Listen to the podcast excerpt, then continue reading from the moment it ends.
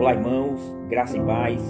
O tema desse estudo é Revelações Inescapáveis, baseado no tópico 2 do capítulo 1 do livro Questões Últimas. O texto base para essa exposição é Romanos, capítulo 1, versículo 18 ao 20. Diz assim: Portanto, a ira de Deus é revelada dos céus contra toda impiedade e injustiça dos homens, que suprimem a verdade pela injustiça. Pois o que de Deus se pode conhecer é manifesto entre eles, porque Deus lhe manifestou. Pois desde a criação do mundo, os atributos invisíveis de Deus, seu eterno poder e sua natureza divina, têm sido vistos claramente, sendo compreendidos por meio das coisas criadas, de forma que tais homens são indesculpáveis. Esse texto demonstra que há evidências suficientes sobre Deus a todos os homens e que, como consequência dessa revelação, todos são indesculpáveis por conhecerem Deus e não adorarem. O cristianismo não é contrário a evidências, como alguns pensam. Porém, quem define o que são evidências não são os incrédulos, mas Deus em Sua palavra. Então, o significado de evidências devem ser definidas pela Escritura Sagrada, não pelos incrédulos. Por exemplo, quando um não cristão pede evidências a um cristão da existência de Deus, o próprio pedido de evidências pressupõe a existência de Deus. Como assim? Essa evidência está no fato de que o não cristão não pode justificar o significado de evidências. Podemos lhe perguntar: o que é uma evidência? Segundo qual padrão você julga o que é uma evidência válida e o que não é? Logicamente, esse pedido do não cristão por evidências da existência de Deus não pode ser entendido. Por quê? Porque não há proposições inteligíveis com base nas comovisões não cristãs. Nenhum incrédulo, por seus primeiros princípios, pode justificar conhecimento. Sendo assim, sobre a base das cosmovisões não cristãs, não pode haver conhecimento de forma alguma. Suas bases são falhas e indefensíveis. Eles não podem produzir nenhum conteúdo. A lógica de seus pensamentos e da linguagem pressupõe a existência de Deus. Uma evidência não possui nenhum significado segundo a base do conhecimento dos não cristãos. Isso porque os não cristãos, eles não conseguem definir o que é uma evidência para um cristão. Até as suas objeções contra o cristianismo pressupõem o cristianismo. Por exemplo, quando o ateu faz a objeção de que o mal no mundo é incompatível com a existência de Deus, ele precisa tomar emprestados os significados das suas palavras da revelação bíblica. A Bíblia afirma que Deus é todo-poderoso e todo-amoroso. Os incrédulos argumentam da seguinte forma: se Deus é todo-poderoso, então ele pode acabar com o mal no mundo. E se ele é todo-amoroso, então ele deseja acabar com o mal. Mas nós percebemos que o mal ainda existe no mundo. Isso significa que Deus não existe. Ou, se Deus existe, ele não é todo poderoso ou todo amoroso. Por isso, ele não acaba com o mal no mundo. Ou seja, o cristianismo é falso por afirmar que Deus é todo poderoso e todo amoroso. Notamos que essa objeção não pode nem iniciar sobre a base do não cristão. Eles não podem justificar os significados de Deus, mal, todo-poderoso e todo-amoroso sem usar a revelação bíblica. Podemos perguntar para o não cristão: quem é esse Deus que você alega não existir? Por qual padrão você define os atributos desse Deus? O que é mal? Por qual padrão você define o que é mal e o que não é? O mal seria algo que traz sofrimento aos homens, mas por qual padrão você sabe que o sofrimento humano é ruim e deveria ser evitado? Guerras, assassinatos, doenças, estupros de crianças são coisas más? Como você sabe? Ou seja, ao fazer essas perguntas, eles não obterão respostas. Por quê? Porque não há significado em suas palavras sem pressupor Deus e sua revelação. A Bíblia define o que é mal. A Bíblia define quem é Deus. A Bíblia mostra quais são os atributos de Deus. Deus revelou-se através da Escritura Sagrada como todo-poderoso e todo-amoroso. E no mundo criado por Deus, o mal existe. Logo, não há nenhuma objeção do mal contra a existência de Deus. Por quê? Porque a cosmovisão cristã afirma que Deus tem propósitos para o mal nesse mundo. Então, notamos que sobre a base do incrédulo não pode haver nenhuma objeção contra o cristianismo, pois eles não conseguem definir os significados de suas palavras sem pressupor a revelação cristã. Os não cristãos sabem que essas coisas são más porque Deus revelou a eles por meio da imago Dei. Eles utilizam pressupostos do cristianismo até para formular objeções contra o cristianismo. E isso são evidências da existência de Deus que revelou-se na Escritura e no coração de todos os homens. Até para negar a existência de Deus, um incrédulo afirma a existência de Deus. Romanos 1, versículo 18, em que Paulo enfatiza a revelação universal e contínua de Deus, do seu eterno poder e divindade por meio da natureza, que penetra no âmago do ser humano, o apóstolo põe a declaração no contexto da iniciativa divina, ou seja, Deus lhes revelou. Deus tomou a iniciativa de revelar-se a todos os seres humanos. Primeiro, nós devemos compreender o seguinte: como esses seres humanos recebem esse conhecimento de Deus? Será que todos conhecem a Deus por uma observação empírica? Será que é possível, a partir da observação das coisas criadas, o homem inferir que a Deus? Então, deve ser estabelecido por qual processo de raciocínio o homem que observa pela primeira vez o sol, a lua, os mares, as coisas criadas, como ele pode concluir que há um Deus que criou todas essas coisas. Outro exemplo que nós precisamos analisar é como alguém que nasce cego pode ser indesculpável por conhecer Deus sem essa observação empírica. Um cego não pode ver as coisas criadas. Será que uma criança que morre no ventre de sua mãe, ela tem desculpas por não ter conhecido Deus através dessa observação empírica? Precisamos compreender que esse texto não mostra que obtemos conhecimento através dos sentidos. Os sentidos por si só não são capazes de fornecer conhecimento aos homens. Todo conhecimento deve vir através de proposições. Uma verdade é proposicional. Essas, essas proposições podem ser verificadas se são verdadeiras ou falsas.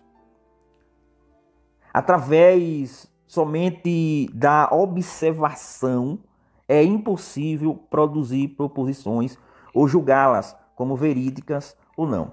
Um exemplo: quando um homem observa a criação, não há nada nas coisas criadas que afirme a seguinte proposição: Deus criou todas as coisas.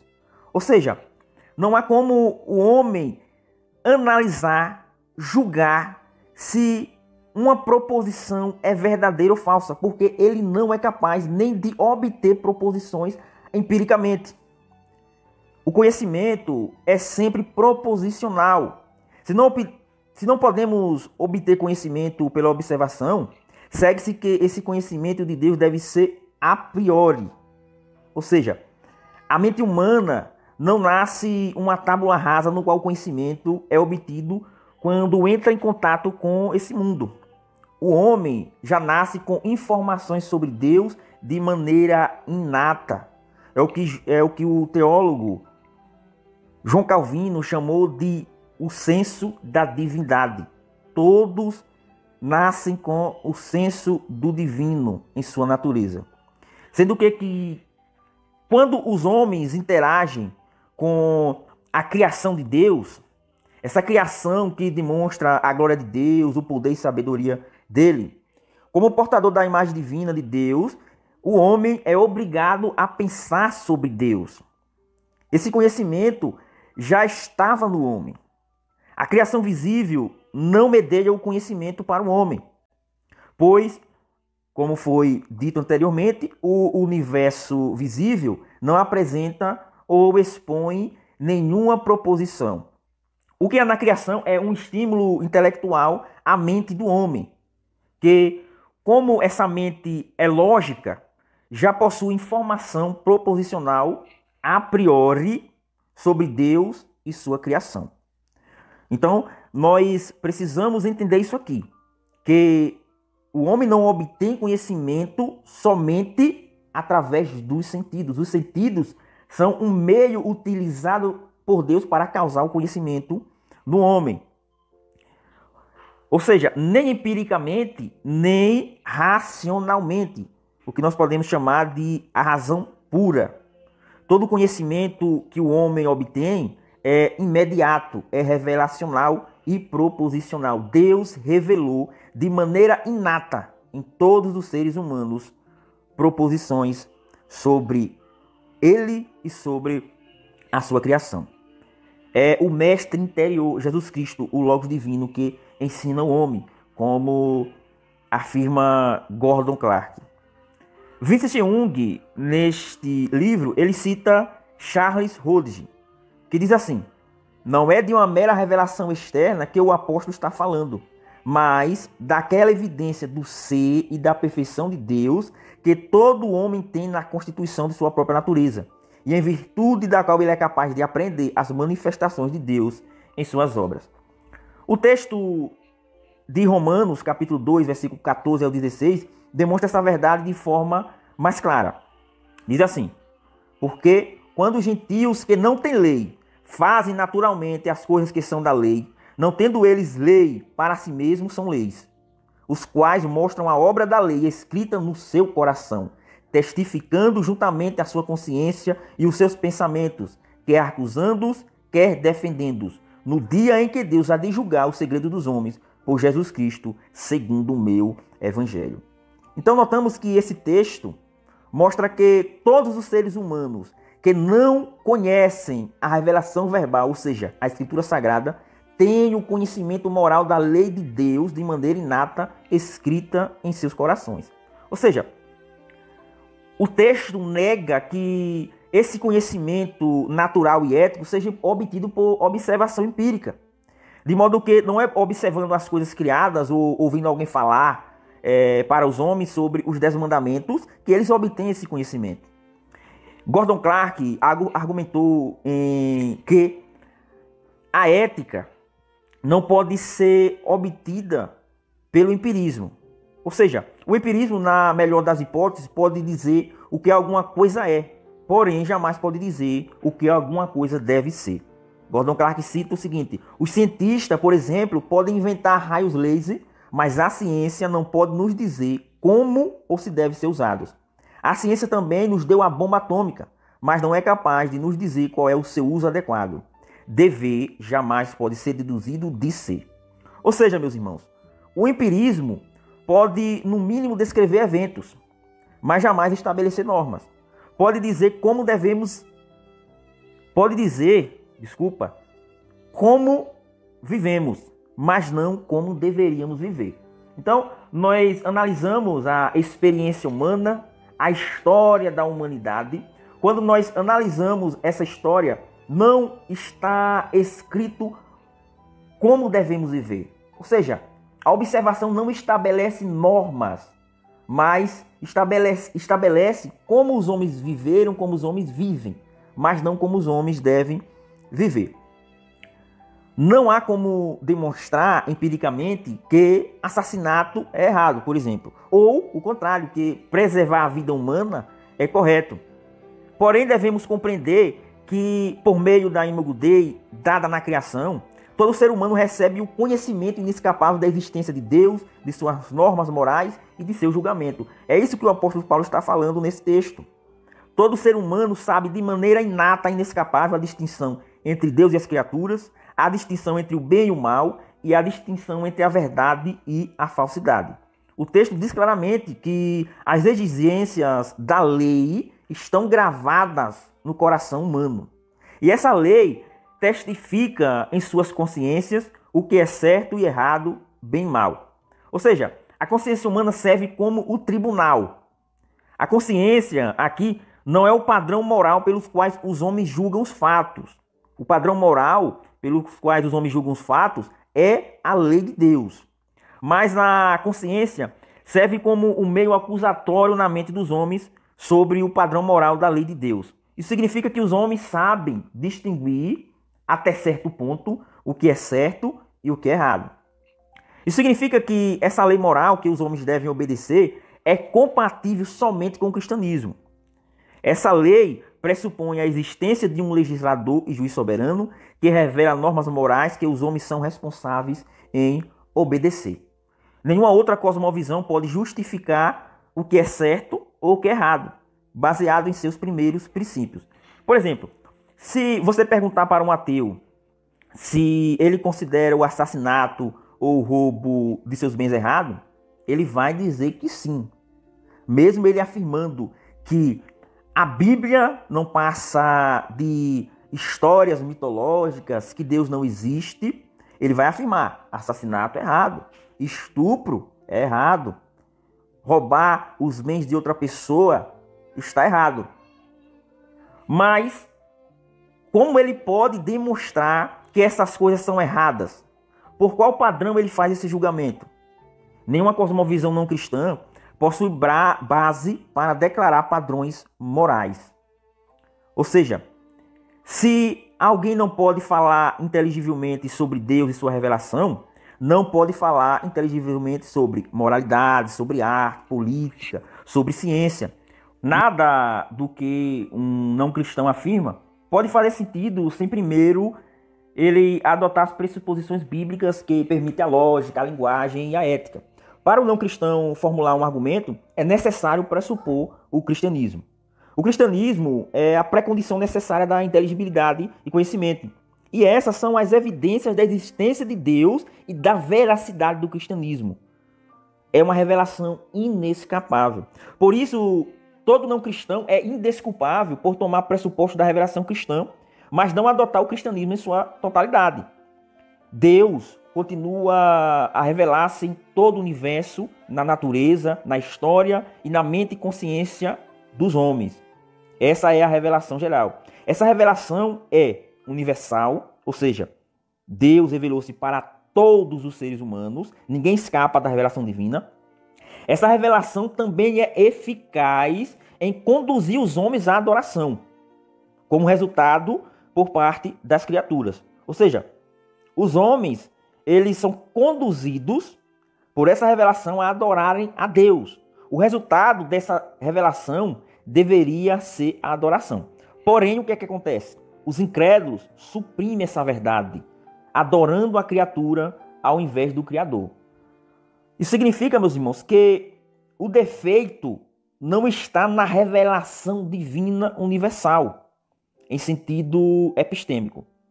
Antes, o defeito se encontra na humanidade que tem o um pecado original em sua natureza, que afeta seu intelecto e sua vontade. Todos pecaram e impossibilitados estão de ver a glória de Deus. Quando os seres humanos recebem essa revelação, eles não podem ver a glória de Deus revelada. Em sua rebeldia, eles suprimem pervertem e fazem essa revelação compatível com sua natureza pecaminosa. Paulo, o apóstolo, afirma que eles adoram ídolos ao invés do Criador. E nós podemos atestar essa idolatria entre os filósofos da história, onde cada um tentou interpretar a realidade segundo seus raciocínios autônomos. E ainda mais, podemos atestar essa revelação através das diversas religiões mundiais que divergem entre si, onde cada um faz seu Deus segundo os seus gostos pessoais. Isso acontece porque todos os seres humanos são adoradores. Todos possuem instintos naturais de adoração. O homem foi criado segundo a imagem e semelhança de Deus. E o propósito de Deus na criação do homem é que o homem o glorifique e alegre-se nele. Essa é a primeira pergunta e resposta do Catecismo Maior e Breve Catecismo de Westminster. Deus revelou-se a Adão e a Eva no jardim do Éden. Estes deveriam cultuar Deus. Porém, com a queda no pecado, a direção dessa adoração é mudada. Antes, o homem tinha a estrutura, era inclinado a adorar o Criador. Agora ele passa a adorar a criatura. Ou seja, a estrutura continua, mas a direção é oposta. Esse é o, é o testemunho claro do apóstolo Paulo nesses textos. A consequência dessa revelação a todos os homens é a indesculpabilidade de todos. Essa revelação tem apenas o poder em condenar todos os seres humanos. Porém, não há poder nessa revelação para conduzir o homem à salvação. Isso significa que não há inocentes entre os da raça humana. Desde o homem criado em um lar cristão, a um índio que morre sem ter contato com a civilização, sem ouvir o evangelho, são indesculpáveis. Sendo assim, quem morre sem conhecer o evangelho está condenado, porque ele tem esse conhecimento de Deus de maneira inata em seu ser. Essa revelação geral torna o homem sem desculpas diante do justo juiz. Precisamos aqui, meus irmãos, compreender que na apologética é importante é, essa doutrina, a doutrina da revelação geral, que todos conhecem Deus, porém o rejeitam. Por isso que na apologética pressuposicionalista, nós não tentamos convencer os incrédulos através de evidências empíricas que Deus existe. Por quê? Porque eles já sabem que Deus existe. Tentar provar para eles o que eles já sabem, mas suprimem, é perder tempo. Sendo assim, a apologética evidencialista se torna irrelevante para demonstrar a existência de Deus. Primeiro, por quê? Demonstrar evidências é perder tempo, segundo o padrão não cristão de evidências. Eles conhecem Deus, mas rejeitam esse conhecimento. Quando um não cristão pede evidências a um cristão, eles não sabem o que estão pedindo, como foi dito anteriormente. Então, nós darmos evidências a eles é colocar Deus no banco dos réus. É estabelecer o incrédulo como autoridade última, ou seja, aquele que julga o que é uma evidência válida e o que não é uma evidência válida. Ou seja, o incrédulo ele está segundo a sua vontade, segundo os seus padrões, no lugar de julgar a Deus, de reconhecer ser uma evidência válida ou não. Um cristão jamais deve dar essa autoridade última ao incrédulo. Segundo, não há proposições na criação que afirmem essas verdades. Somente através do testemunho da Escritura, pelo poder do Espírito Santo, é que podemos convencer um não cristão de que Deus é juiz e que chama todos ao arrependimento e a crer em Jesus Cristo como Senhor e Salvador. Então nós vemos que muitos evidencialistas partilham dos argumentos da chamada prova quíntupla de Tomás de Aquino.